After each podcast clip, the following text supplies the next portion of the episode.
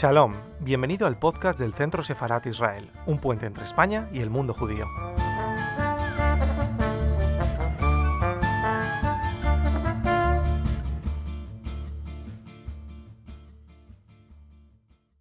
Perfecto. Bueno, muchas, muchas gracias a todos. Bienvenidos a esta charla sobre el misticismo judío en Praga a partir del eje vertebrador de la figura y el relato del el golem. Eh, vamos a estar compartiendo esto, bueno, gracias a la organización del Centro Sefaradi Israel y a Boreal Projects por invitarme a participar de esto.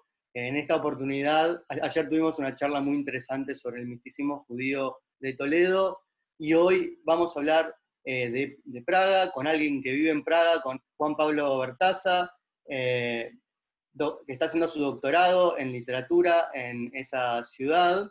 Eh, ahora lo voy a presentar con más detalle, pero quisiera darle la palabra para introducir, para dar marco a esta charla, a Stanislav Skoda, que es director del Centro Checo de Madrid y por supuesto como este, esta charla es, pertinente para su, para su eh, institución y para su actividad, quisiera que dé unas palabras para introducir el encuentro. Muchas gracias, Andrés. Eh, doy una bienvenida muy cordial a todos los que asisten a este evento. Es un doble placer para mí estar aquí con vosotros, tanto porque Juan Pablo, que vive actualmente en Praga, es un gran promotor de la literatura checa en el mundo hispanohablante, trabaja en la Radio Praga y hace unos programas muy interesantes, no solamente sobre los autores de origen judíos, sino también de, de otros.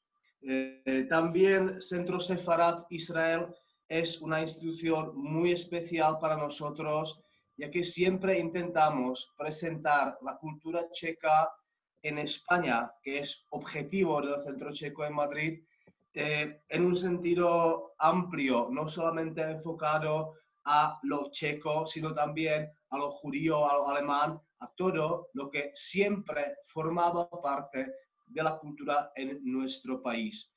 Con el Centro Sefarat organizamos muchas exposiciones y muchos eventos, charlas, etcétera. Últimamente, en noviembre del año pasado, inauguramos con Israel Doncel una maravillosa exposición dedicada al pintor judío Bedřich Feigl. Entonces, muchísimas gracias a todos y os deseo una agradable escucha. Gracias. Bueno, eh, ya que lo, que lo mencionó Juan Pablo Bertaza, lo voy a presentar un poco con detalle. Eh, es un argentino viviendo en Praga, licenciado en letras, se encuentra cursando su doctorado en literatura en la Universidad eh, Polaki de Olomouc, no sé si lo dije bien. Eh, colabora en periódicos argentinos como La Nación y Página 12 y ganó una beca para terminar en Praga eh, una novela sobre la capital checa y ha estudiado mucho la figura del golem, este relato folclórico sobre la creación del hombre artificial a partir de la materia inerte, a partir de la materia inorgánica, que nos habla un poco de la ambición del hombre que se, pone en el lugar del Dios creador. Por eso eh, convoca, un montón de, simbolismos bíblicos, talmúdicos, eh, y también imágenes relacionadas con eh, la alquimia y la cabalá, la posibilidad de transformar la materia a partir de la idea o a partir de la palabra.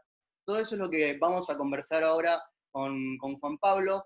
Y la primera pregunta que quería hacerte es, ¿cuál es el, ambiente eh, que, le da marco a este relato, ¿no? al relato del golem de Praga? Bueno, ante todo, muchas gracias Andrés, muchas gracias al Centro Separad y, también al Centro Checo de Madrid. La verdad que es un honor eh, poder estar compartiendo esta, esta conversación. Em, bueno, en primer lugar, para contestar tu pregunta, la verdad que me das un pie excelente. Em, habría que contextualizar un poco en el sentido de que la leyenda, en primer lugar, la leyenda del golem no empezaría precisamente en Praga. Esto ya es un punto importante para tener en cuenta. Y después, por otro lado, quería hacer una mínima mención a que hay otras leyendas judías en Praga que no tienen que ver con el golem a su vez, ¿no? que sería lo contrario. Eh, una de las cuales tiene que ver, y lo digo porque me parece importante, una de las cuales se remonta nada menos que a los orígenes de Praga. O sea, que en los orígenes de Praga hay un vínculo judío muy importante.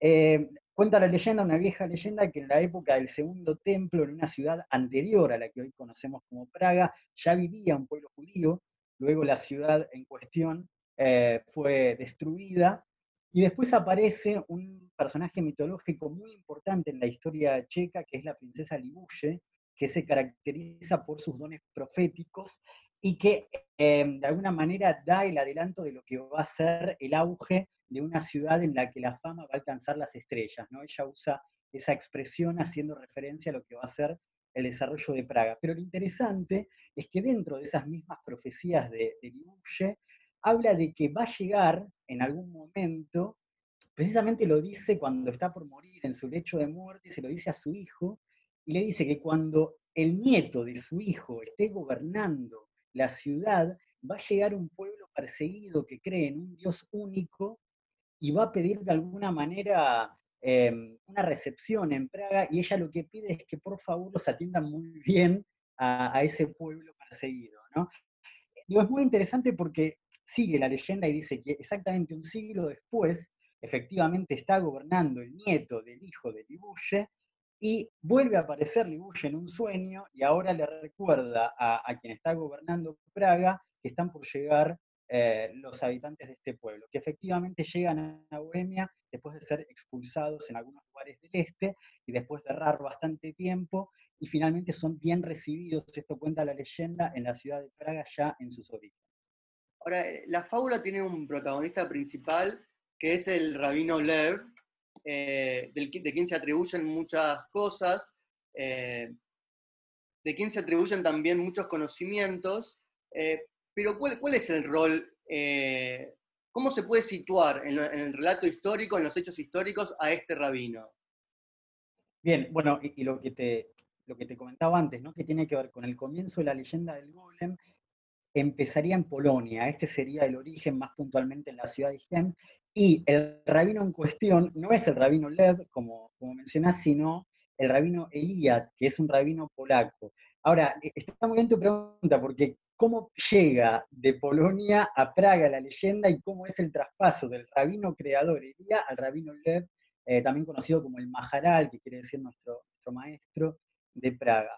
Bueno, hay muchas versiones y, y mucha interpretación al respecto. Lo más importante para mencionar es que hay un primer registro histórico escrito muy importante eh, en Alemania, que sucede en lengua alemana en el año 1808, con un personaje que creo que todos conocen y que no sé si lo relacionan tanto con la leyenda del golem, que es Jacob Grimm, uno de los hermanos Grimm, el de los cuentos infantiles, que hace una mención en un periódico, una muy breve mención, cuenta una leyenda eh, acerca del golem, pero con la particularidad que no hace ningún tipo de contexto, ni geográfico, ni histórico, ni tampoco menciona a ningún rabino que crea el golem. Simplemente dice que un rabino crea, como decías vos, Andrés, eh, una figura del barro, le da vida, y que esta figura crece cada vez más, este, este golem va creciendo cada vez más, a tal punto que se vuelve casi una amenaza. Mm. Entonces, el rabino, que insisto, no es mencionado, no tiene nombre, decide desactivar al golem, y esto es lo interesante, al desactivarlo, el golem se le cae encima y muere el rabino. Se cumple un poco la profecía señalada al principio. Ahora, Exacto, se cumple la, se cumple la profecía y lo que te quería decir que en ese sentido lo que hace Grimm de alguna manera es descontextualizar la leyenda, la saca de Polonia y de alguna manera queda como que él está tomando un cuento anónimo de la época. Y con esto te respondo a tu pregunta, Andrés.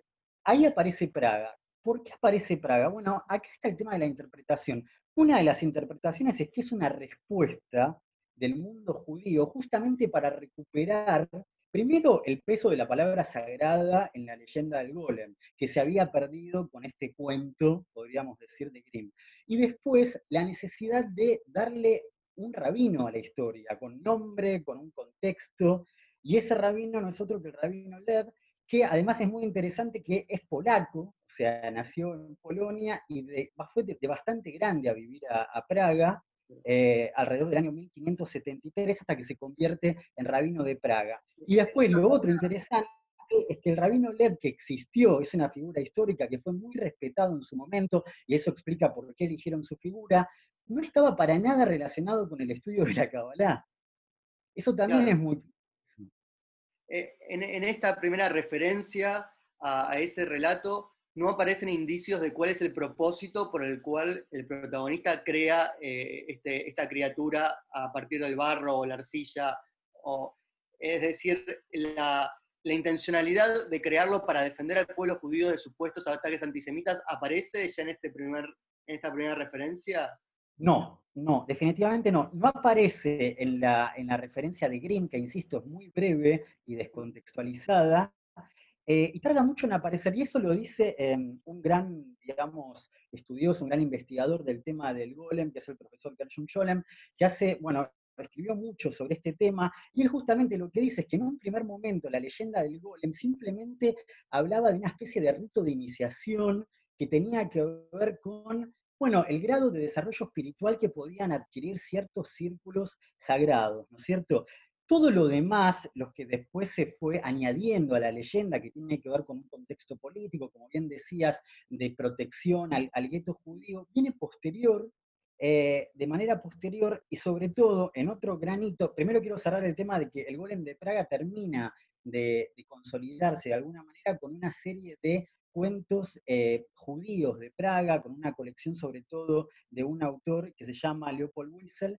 Eh, el libro es muy famoso y él desarrolla un poco este, esta leyenda ya del golem en la ciudad de Praga y con el protagonismo del rabino Lev. Después vamos a hablar un poquito del rabino, que de hecho sea de paso está enterrado en el viejo cementerio judío de Praga y que todavía siempre, bueno, suele tener algunos homenajes. Eh, aquel que vaya al cementerio judío de se va a encontrar que su tumba está llena de ofrendas, eh, bueno, de visitas, ¿no? Como que la gente va a visitar esa tumba.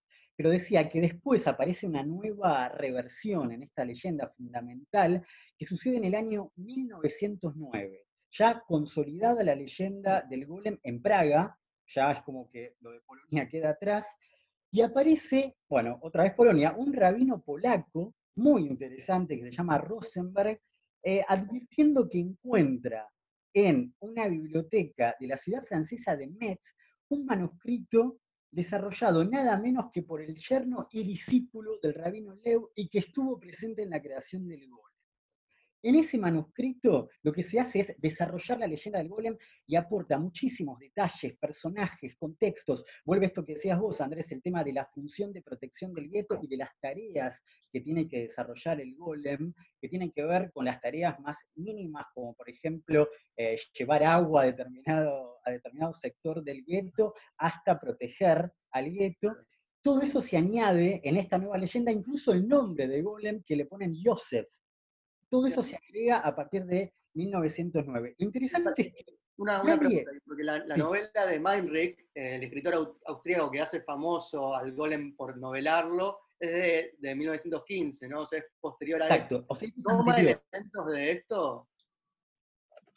Ah, es una muy buena pregunta. Em, primero, hay que decir que este libro de 1909 fue muy importante, sobre todo porque tuvo traducciones al alemán y a partir de ahí empezó a ser muy famoso.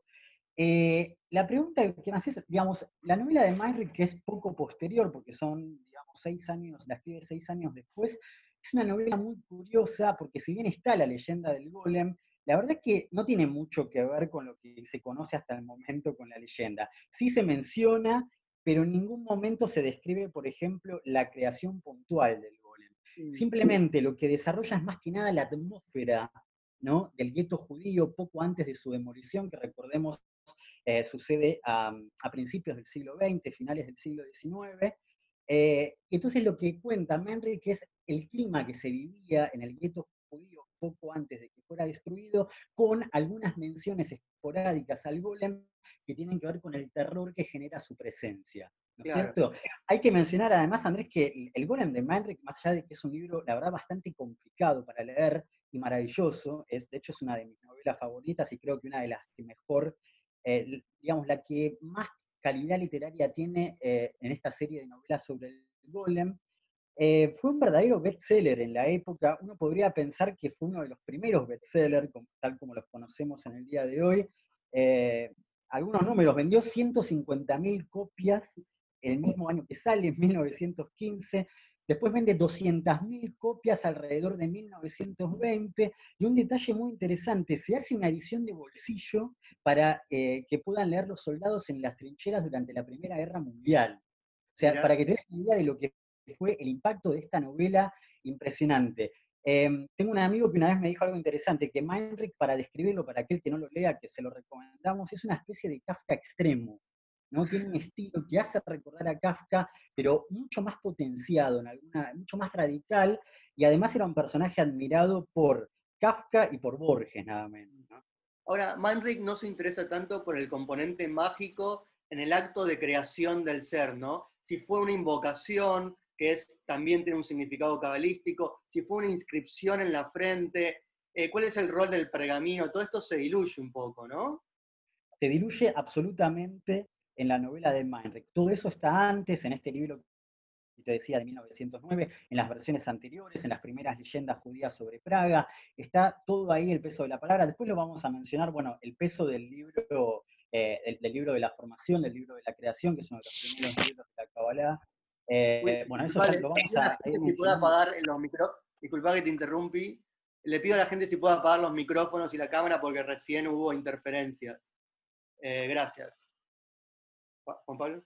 Pero lo que hace de alguna manera el libro de Manrick es empezar a difundir ya a un nivel enorme eh, la leyenda. Por más que paradójicamente el libro en sí, como bien decías, casi no hace mención ni a su creación, ni al componente mágico, ni al componente de la palabra sagrada, absolutamente nada. Pero sin embargo, sirve para empezar a difundir la leyenda. Y el otro punto que aparece inmediatamente después es una película eh, de un director alemán que se llama Paul Wegener, que hace una película en 1920, actúa él también en la película, y en realidad no es una, sino tres. ¿no? Eh, la primera es del año 1915, la segunda de 1917 y la tercera de 1920. Una breve reseña de esto. La, primera película, digamos, solo se conservan cuatro minutos, se perdió absolutamente. Se cree por algunos documentos escritos que mm, bueno, básicamente habla de un rabino que encuentra medio por azar en una sinagoga un golem y se lo lleva al sótano de su casa para reactivarlo. Pero la verdad que no tiene nada que ver con la leyenda eh, tal como se conocía hasta ese momento. Pero mirá qué interesante, la segunda película de 1917 tampoco se conserva, y otra vez hay algunos registros históricos que hablan de que en realidad es una parodia de la primera, en la que el protagonista, que vuelve a ser el director de la película, trata de seducir a una bailarina, de hecho la película se llama El Golem y la bailarina, disfrazándose de Golem porque había tenido ese disfraz en la película anterior. Entonces es como que hizo una parodia para mostrar que ahora se pone ese disfraz para seducir a esta mujer. Las, estas dos películas les fue muy mal. Eh, más allá de que se perdieron, pero además de que se perdieron en su momento, tuvieron muy poca repercusión. Pero la tercera de 1920, que es la que empieza a consolidar la imagen visual que tenemos del golem, le fue muy bien, fue muy exitosa, y es la que más respeta eh, la leyenda. Y una breve mención, hay un añadido también que tiene que ver con que la figura del golem se enamora de la hija del rabino, que se llama Miriam, y se pone celoso al ver que, bueno, hay otros candidatos que también la quieren conquistar a la hija del rabino. Digo, eh, porque en el relato original era una criatura carente de toda inteligencia y raciocinio. ¿Cómo es que puede a desarrollar sentimientos por alguien? Exactamente, bueno, ese es el, primer punto y tiene que ver con el componente que va añadiendo cada una de las versiones, ¿no?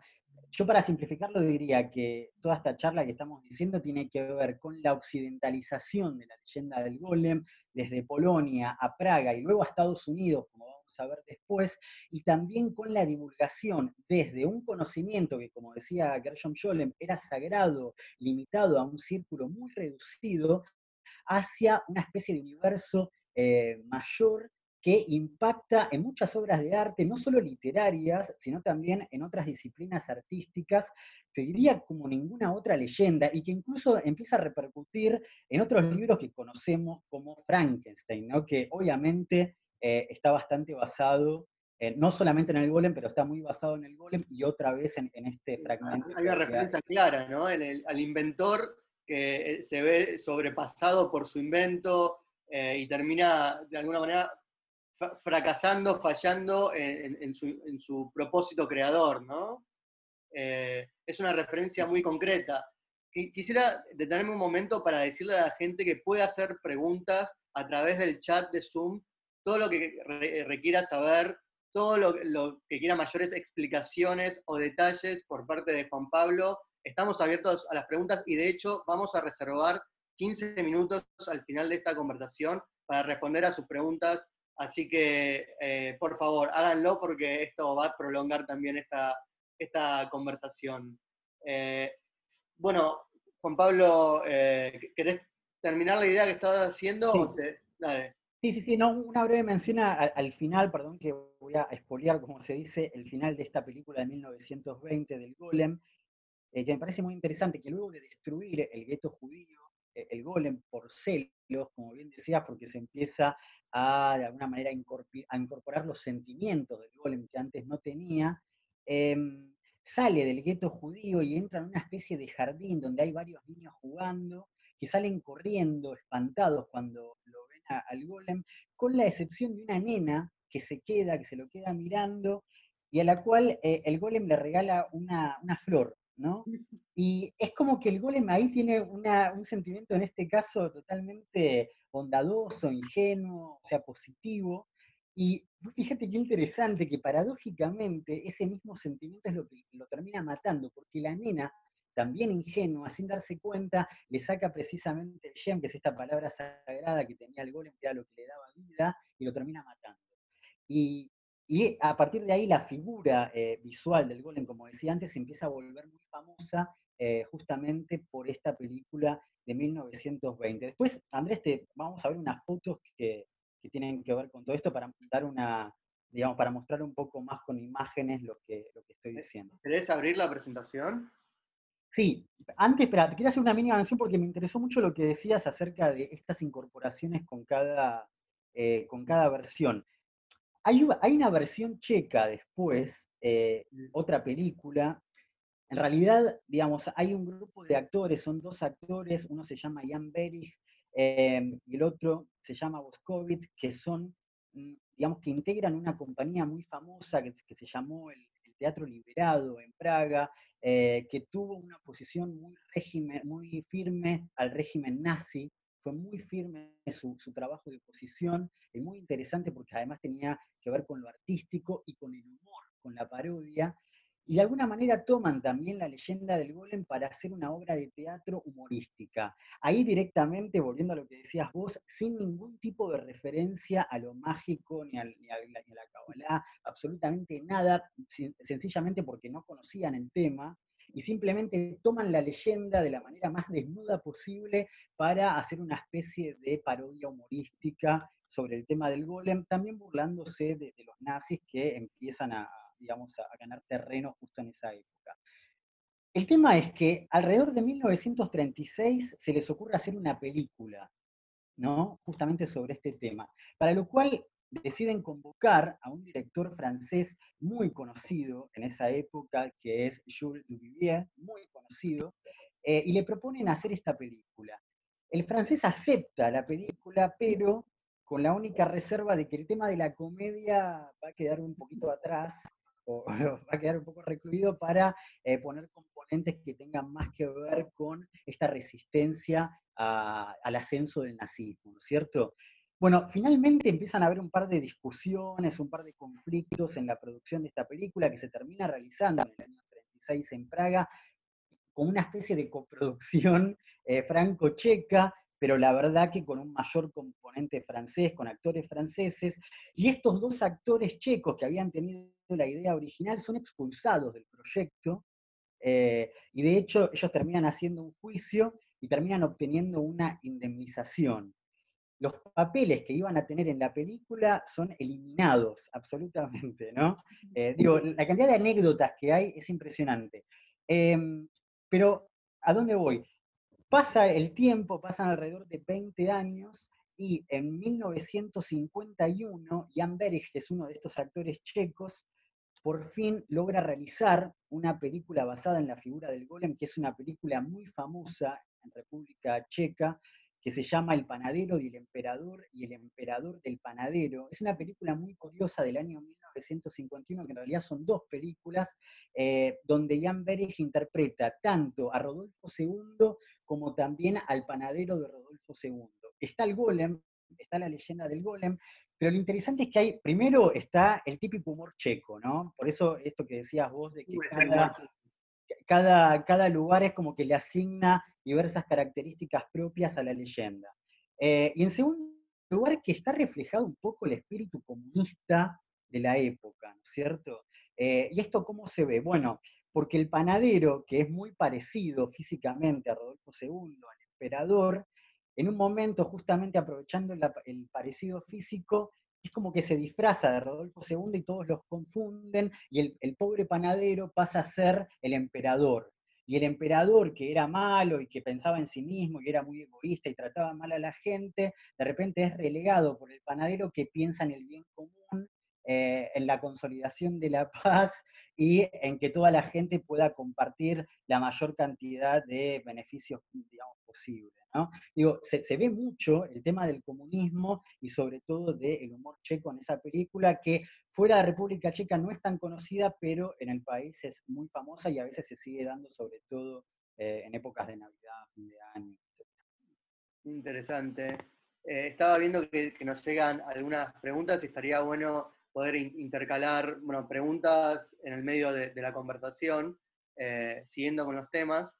Philip Alexius pregunta por el momento en que se desactiva al golem, eh, según él, con la recitación del Shem Hamefroash. Yo había escuchado la versión de la inscripción en la frente de em, Emet, verdad, que era la forma en que le da vida al golem Emet, y al desactivarlo retira la, el, Aleph inicial y queda Met, muerte. No sé, eh, Juan Pablo, cuáles son las distintas versiones sobre el momento de desactivar a esta criatura? Las versiones son múltiples, son absolutamente múltiples. Es verdad que la más conocida es la que mencionás vos. Eh, también es muy curioso que esta letra, que transforma de alguna manera la palabra verdad en la palabra muerte, es Aleph, nada menos, que es una palabra que em, simboliza nada, más, nada menos que el aire. ¿no? Hay, hay tres eh, letras madre en, precisamente en el libro de la formación o el libro de la creación, que también lo mencionaron en la, charla de ayer, em, una de las cuales, o la más importante, es, es Aleph. Eh, claro, perdón que no me referí mucho a la leyenda en sí, no conté la leyenda, pero bueno, hay tanto sobre las versiones que me pareció más interesante hablar de eso porque es lo menos conocido. Eh, básicamente la, leyenda habla de la creación eh, de este golem con barro del, Moldava, pero con el problema de que se empieza a, ir de control, sobre todo a partir de un momento específico, que cuentan casi todas las leyendas, podríamos decir, que es un día viernes en el cual el rabino Led se olvida de asignarle una tarea al golem. Es interesante porque esa especie de inactividad eh, podría ser la causa que genera un poco esta locura que le nace al golem y empieza a destrozar el, el gueto, ¿no? A partir de ese momento, cuando el golem se vuelve una amenaza, lo van a buscar al rabino Lev a la sinagoga vieja nueva, no hable de eso, que es otra leyenda interesante, después, bueno, tal vez hacemos una mínima referencia. Él está dando en ese momento el, Salmo 92, que es el que anuncia el Shabbat, nada menos. Y claro, él cuando le, cuando le informan que el golem se volvió una amenaza, reflexiona qué hacer, porque justamente con la llegada del Shabbat se prohíbe cualquier tipo de intervención, de trabajo, entonces él no podría desactivar al golem. Pero lo que decide hacer de manera muy ingeniosa es que teniendo en cuenta que no había terminado de decir este salmo, bueno, puede salir de la sinagoga, desactivar al golem y luego de desactivarlo vuelve y vuelve, en realidad no vuelve, termina de rezar el Salmo 92, que desde entonces, esto es muy interesante, se reza dos veces eh, solo en esta vieja nueva sinagoga de Praga. Esto se mantiene aún hoy, en el día de hoy. Y de hecho fue uno de los grandes argumentos de muchos estudiosos, estudiosos para decir que el golem realmente existió, como la única prueba era que el salmo se seguía leyendo. Quiero, Andrés, terminar con una, tengo muchísimo para decir, pero una mínima mención a, yo considero un verdadero hallazgo y estoy seguro que le va a gustar a, los que nos están acompañando. De paso, volvemos a agradecer. Es una, un escritor checo. A, mí algo que me había llamado la atención de todo esto era que la mayoría de, autores o de creadores que habían trabajado con la leyenda del golem no tenían que ver tanto con eh, checos. Entonces, siempre me llamó la atención si a los checos les interesaba tanto el golem como en el resto del mundo. Bueno, por cómo lo han hecho un ícono de la ciudad, como ícono de la ciudad les interesa el golem, ¿no? Totalmente, pero, pero se volvió también como un objeto casi turístico, te diría. Mm. Eh, de hecho, es una de las, de las principales atracciones turísticas, se ve eh, en muchos souvenirs que se venden en la mm. ciudad de Praga, digo, se volvió también una referencia turística, pero investigando llegué a un personaje increíble, un escritor que se llama Iván Macarle. Iván Macarle publicó un libro en el año 1992 que se llama El misterio del golem de Praga. Todo esto después lo, voy a mostrar eh, al final en, las fotos. Em, en 1992 publica este libro que fue reeditado en el año 2010. En el libro lo que cuenta es una investigación exhaustiva que hace acerca del misterio del golem y que menciona en el prólogo un detalle que a veces nos olvidamos nosotros en esta época, que tiene que ver con que no había internet ¿no? La década del 90 y que era mucho más difícil investigar. Y una vez se olvida de esto. Y, y realmente se nota por cómo está escrito el libro que el tipo recorría todas las bibliotecas habidas y por haber para eh, llegar hasta la primera fuente para descubrir si lo que se decía era cierto o no. Y esto me parece apasionante. Digo, es un investigador serio em, tratando de averiguar no solo el misterio del golem, sino muchos otros misterios de todo el mundo. En el libro, además de recorrer toda la leyenda del golem, todas las fuentes históricas que se remontan al nieto de Adán, esto no lo mencionamos, el primer golem eh, tal vez corresponde al, nieto de Adán que intentó hacer un golem, esto está en otra de las leyendas. Y también hay referencias en la civilización egipcia, que los antiguos faraones al parecer eran enterrados con muñecos, con estatuas, para que pudieran servirles en el otro mundo. Eso también es otro antecedente. Pero lo que cuenta más apasionante todavía este escritor checo es su propia experiencia tratando de descubrir el enigma del golem, nada menos que en el ático de la sinagoga vieja nueva, donde según la leyenda el rabino Lev había puesto al golem una vez que había sido desactivado. ¿no? Supuestamente permanecían los restos del golem en el ático de esta sinagoga. ¿Y, hay algo de restos? Claro, y él logra acceder a este lugar. ¿Y qué encuentra? Primero cuenta cómo hizo, porque estaba absolutamente prohibido ingresar. Había habido otros antecedentes, un rabino que había ingresado, pero que eh, había vuelto totalmente asustado por lo que había visto, sin contar que era lo que había visto, y pidiendo que por favor nadie más osara molestar la paz del golem.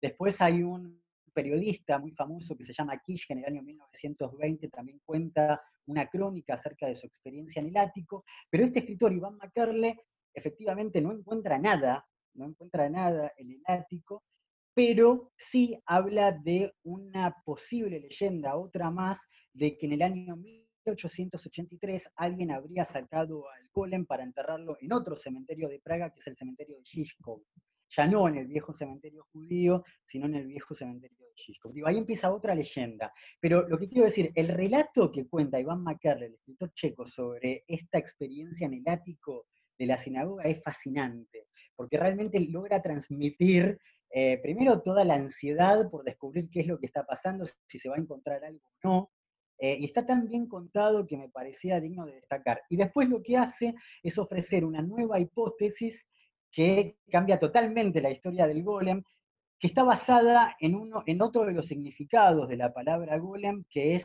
alguien tonto, ¿no? La palabra golem también... Un zombie. ¿Cómo? Como, como zombie, te contaba el otro día que todavía en Yiddish zombie se dice golem, ¿no? Exactamente. Y a partir de eso él dice, bueno, desarrolla toda una teoría que la verdad que vale la pena hablarlo, pero dice, ¿no será que en realidad el golem fue sencillamente la historia de un niño, un chico del gueto de Praga que tenía algún tipo de dificultad mental o algún problema o algún ataque de locura o algún problema de epilepsia, incluso llega a decir, y que el rabino, que era tan generoso y tan buena persona, eh, que se llevaba muy bien con Rodolfo II, de hecho se habla de un encuentro en el año 1592, ¿no será que él lo trató de ayudar a este chico de alguna manera adoptándolo en su propio mundo, en su sinagoga, para darle algunas tareas. Y de hecho llega a decir que este, este tema que también está en la leyenda del papel que le pone abajo de la para activarlo, para darle vida, en realidad era el medicamento que le daba para eh, defenderlo del tema de la epilepsia. O sea, ya tuvo una teoría de corte absolutamente realista que cambia la leyenda, pero que la verdad está explicado de una manera muy lógica. Mm. Eh, y me parece interesante porque no es tan o sea, fuera de República Checa no lo conoce absolutamente nadie y creo que dentro de República Checa tampoco es muy conocido. Entonces me parece que es muy interesante que se empiece a difundir. Muy bueno. Eh, quisiera intercalar un poco de, preguntas, porque están, llegaron bastantes preguntas. Eh, todavía están abiertos los canales para que nos sigan acercando sus dudas, sus interrogantes para transmitirle a Juan Pablo. Eh, Carla nos plantea algo que, bueno, que aparece mucho en diferentes interpretaciones talmúdicas, que es el paralelismo entre la creación del golem y eh, la creación de Adán. De hecho, ella pregunta eh, si Dios, la, primera persona que creó fue el golem. Eh, el hecho de que puede pensarse como una figura, como figurativo del, relato bíblico, ¿no? La creación del golem. No sé si, alguna vez has leído alguna interpretación de este tipo. Digamos, no, lo que me parece es que se podría, a ver, sinceramente, que se podría pensar un paralelismo entre Adán como el golem de Dios, ¿no? Y el golem como el intento del hombre por acceder al poder divino de la creación. Mm. Yo la verdad que lo plantearía en esos términos. Eh, de hecho, bueno, esto que decía, ¿no? La, vez que aparece la palabra golem en la Torá es precisamente en el versículo 16 del eh, Salmo 139, donde Adán lo que manifiesta es eh, viste, viste con ojos mi cuerpo en formación, de ahí la palabra golem que quiere decir algo en formación que no está acabado y que no es necesariamente negativa. Pero digo, me parece que la leyenda del golem más tiene que ver con esta necesidad de poder acceder a cierto poder divino de la creación y que repercute no solo en lo, en lo religioso, en la palabra sagrada, sino también en el arte y en la tecnología, porque cuando el golem ya empieza a llegar a Estados Unidos, que es alrededor de la década del 70, después de la Segunda Guerra Mundial, sobre todo con los cómics, esto es muy interesante, con las historietas, ya se asocia mucho más a la figura del golem con un arma, un arma que defiende a los judíos, ya no de la, digamos, para proteger el gueto, sino casi como eh, defenderlos de todo lo que ocurrió con el holocausto, la Segunda Guerra Mundial. Pero digo, hay como un componente mucho más vinculado con un arma, ¿no? Con la idea eh, tecnológica del arma. yo lo, asociaría más en ese sentido. Em, y la referencia, bueno, por supuesto, eh, está asociado con, Adán y con, con, el nieto de Adán, que insisto, es el que crea el primer golem, cuando se entera de que su abuelo nace, no nace por padre y madre, y, a él, y en ese momento él intenta hacer lo mismo con su propio golem. Mm. Marcela Carballo pregunta si sabes, si tenés alguna información sobre textos en hebreo que aparecen sobre el puente eh, Carlos, el puente famoso de Praga, que hay textos en hebreo abajo de un Cristo. Eh, no sé si tienes información sobre esto o sobre las marcas en hebreo o, marcas de otro tipo que hay en la arquitectura de, Praga. Sí, hay, digamos, hay algunas referencias que tienen que ver con, el hermetismo, que como sabrás abundan en la ciudad de Praga, está absolutamente lleno, eh, son múltiples las referencias que hay. Pero en el caso del Puente de Carlos, se habla de esas inscripciones en hebreo, pero sobre todo vinculados a lo que es la, creación, em, que eso también es interesante. La creación del puente de Carlos, que es el puente más emblemático de, Praga, fue creada siguiendo ciertos números em, que están pensados especialmente con, digamos, patrones astronómicos para que el puente pudiera ser lo más resistente posible, y de hecho lo fue.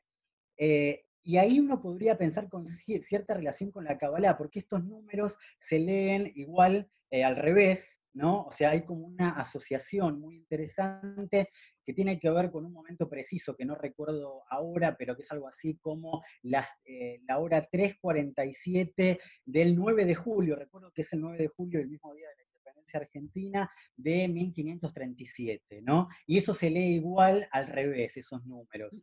Eh, eso es muy interesante. Y, y justamente el puente de Carlos fue creado precisamente en ese momento para que pudiera tener todas las virtudes eh, astronómicas, habidas y por haber, y astrológicas también, que en ese momento, recordemos, como bien decías ayer, Andrés, en la charla, estaban muy asociados, ¿no? Digamos, la, diferencia no, estaba tan firme como es ahora entre la astronomía. Ayer hablábamos de un montón de judíos destacados que en Toledo brindaban sus servicios de consejeros de, la corte, que estaba establecida en Toledo, a través de sus conocimientos de astrología y astronomía, por ahí mezclando la astrología persa con eh, la astronomía eh, y, tengo entendido que el rabino Lev también era consejero, tenía, tenía una cercanía con Rodolfo II. ¿Cuál era la relación entre la comunidad judía y sus directivos y sus líderes y las autoridades eh, y, por supuesto, el reino en Bohemia?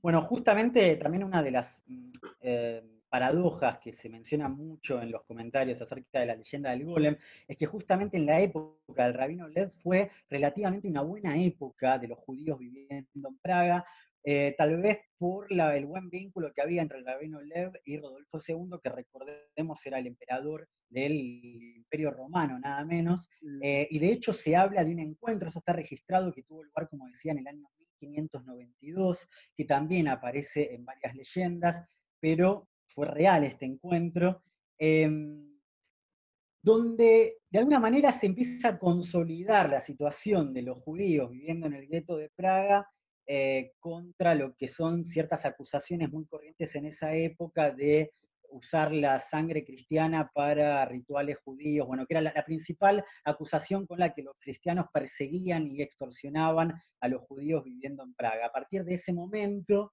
eh, empieza a mejorar mucho la relación, se pierden estos, estos, estas extorsiones y sobre todo estos procesos que se creaban a partir de estas falsas acusaciones eh, contra los judíos. Pero volviendo al tema de Rodolfo II y volviendo a la relación astronomía-astrología, eh, una de las particularidades de Rodolfo II en esta época de renacimiento de Praga tiene que ver con cierta condición, podríamos decir, algo bizarra, ¿no? Porque Rodolfo II mezclaba en su corte a los más eximios científicos, por ejemplo Kepler, ¿no? con los alquimistas, con el trabajo de los alquimistas. Y de alguna manera todos trabajaban en el mismo lugar haciendo lo mismo. Eh, entonces eso también se puede asociar un poco y pensar Em, en la respuesta a esta pregunta que hacíamos al principio, ¿por qué se eligió la figura del rabino Lev una vez que se decide llevar la leyenda del golem a Praga? Bueno, posiblemente porque el rabino Lev era muy respetado en esa época y posiblemente porque la época de Rodolfo II tiene, digamos, un cierto contenido excéntrico donde una leyenda semejante como la del golem, no digo que podría pasar desapercibido, pero podría resultar verosímil. Entonces me parece que eso también tiene que ver con la localización espacio-temporal de la leyenda del golem.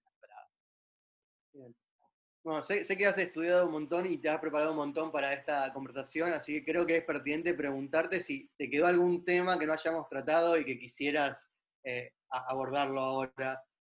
No, si te parece, o sea, sí, temas por supuesto que quedan, pero si te parece, les voy a mostrar un poco las fotos para... Ah, sí, claro, por supuesto. Eh, para dar otra, digamos, otro nivel, nivel más visual. A ver.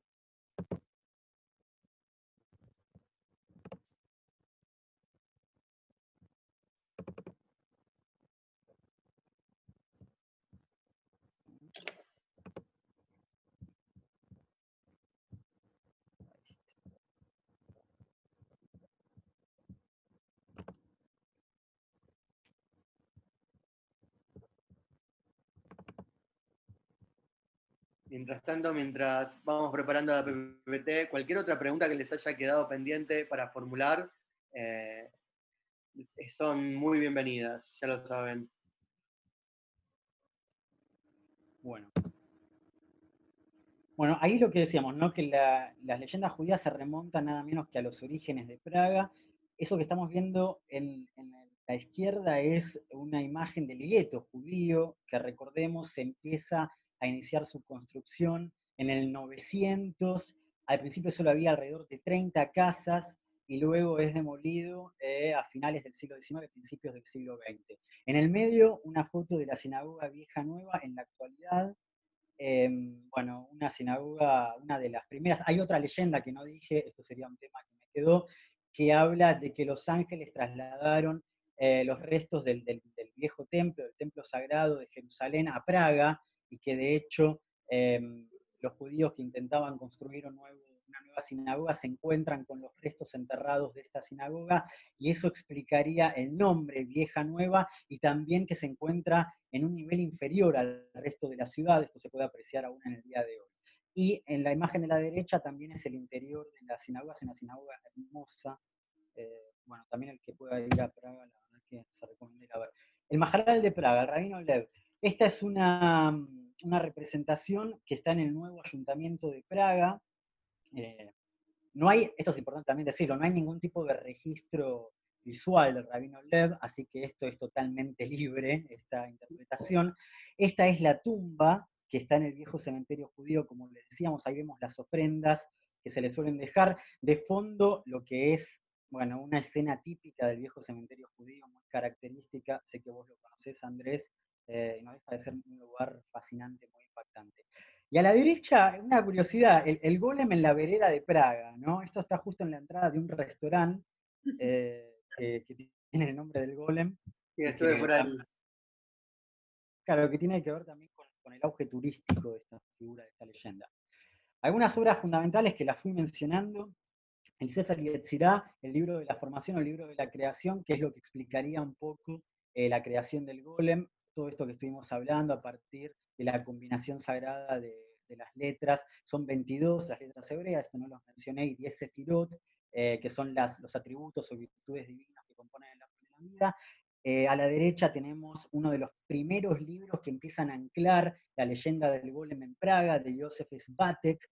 Eh, son las leyendas, historias y leyendas de Praga. Y a la derecha, este libro famoso de 1909, El Golem, de Rosenberg, este rabino polaco, que, bueno, lo que dice es que descubrió el manuscrito en la biblioteca francesa de Metz, eh, bueno, y que habría sido escrito por el discípulo del rabino. El libro Golem de Manrique, ahí tenemos una, imagen y el salto a la popularidad, no solo a partir de Manrique, sino de la palabra de Wegener, de la película de Wegener de 1920. Y un detalle, esto sobre todo para el público argentino, que, tengamos, eh, los espectadores que tengamos en Argentina, esta es precisamente la escena que les contaba de la película de 1920, donde vemos al golem con la nena, que la, nena termina desactivando al golem sacándole gem.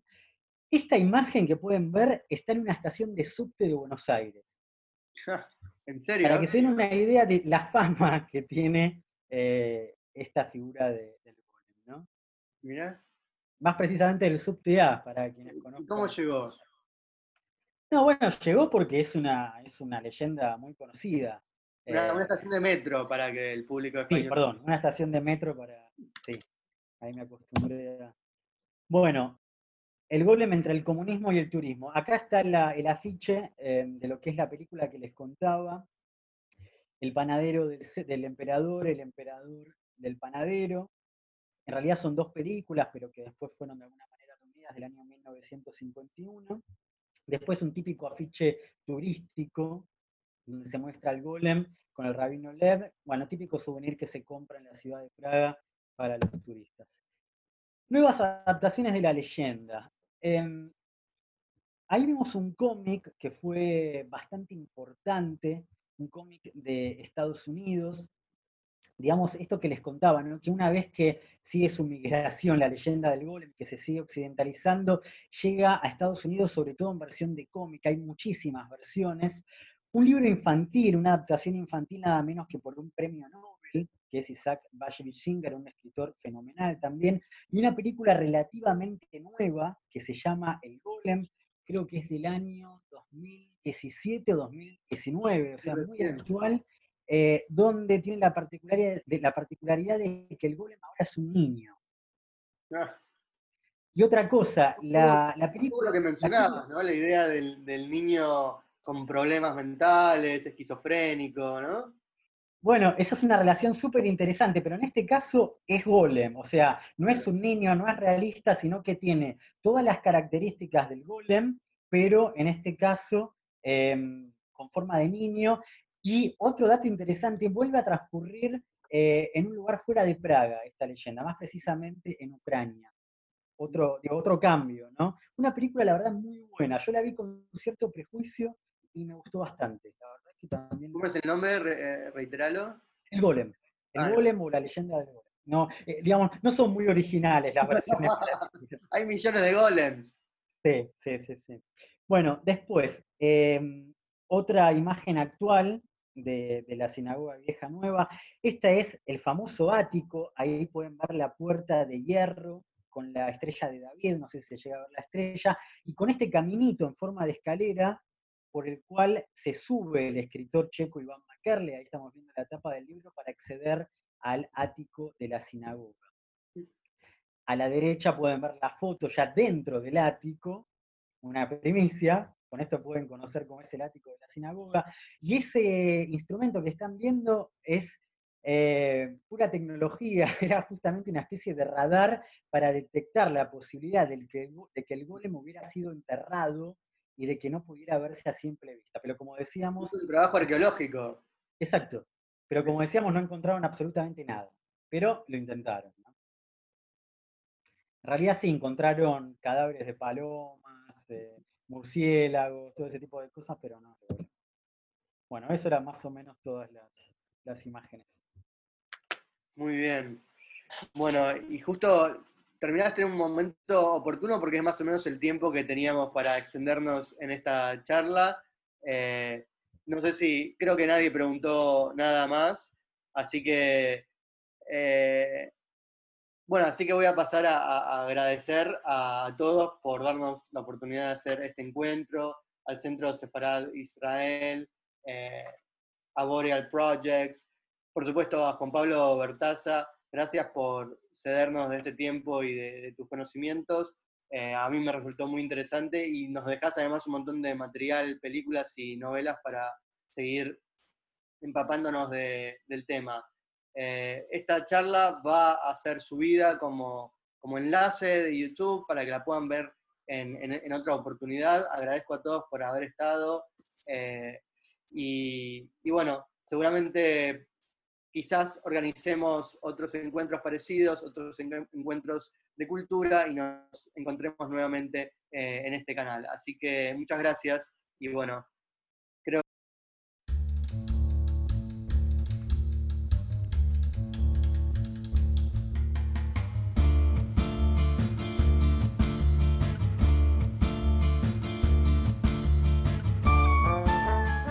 Gracias por escucharnos. Recuerda que también nos puedes seguir a través de Instagram, Facebook y Twitter con el usuario arroba Centro Israel o si lo prefieres en nuestra página web www.sefarat-israel.es.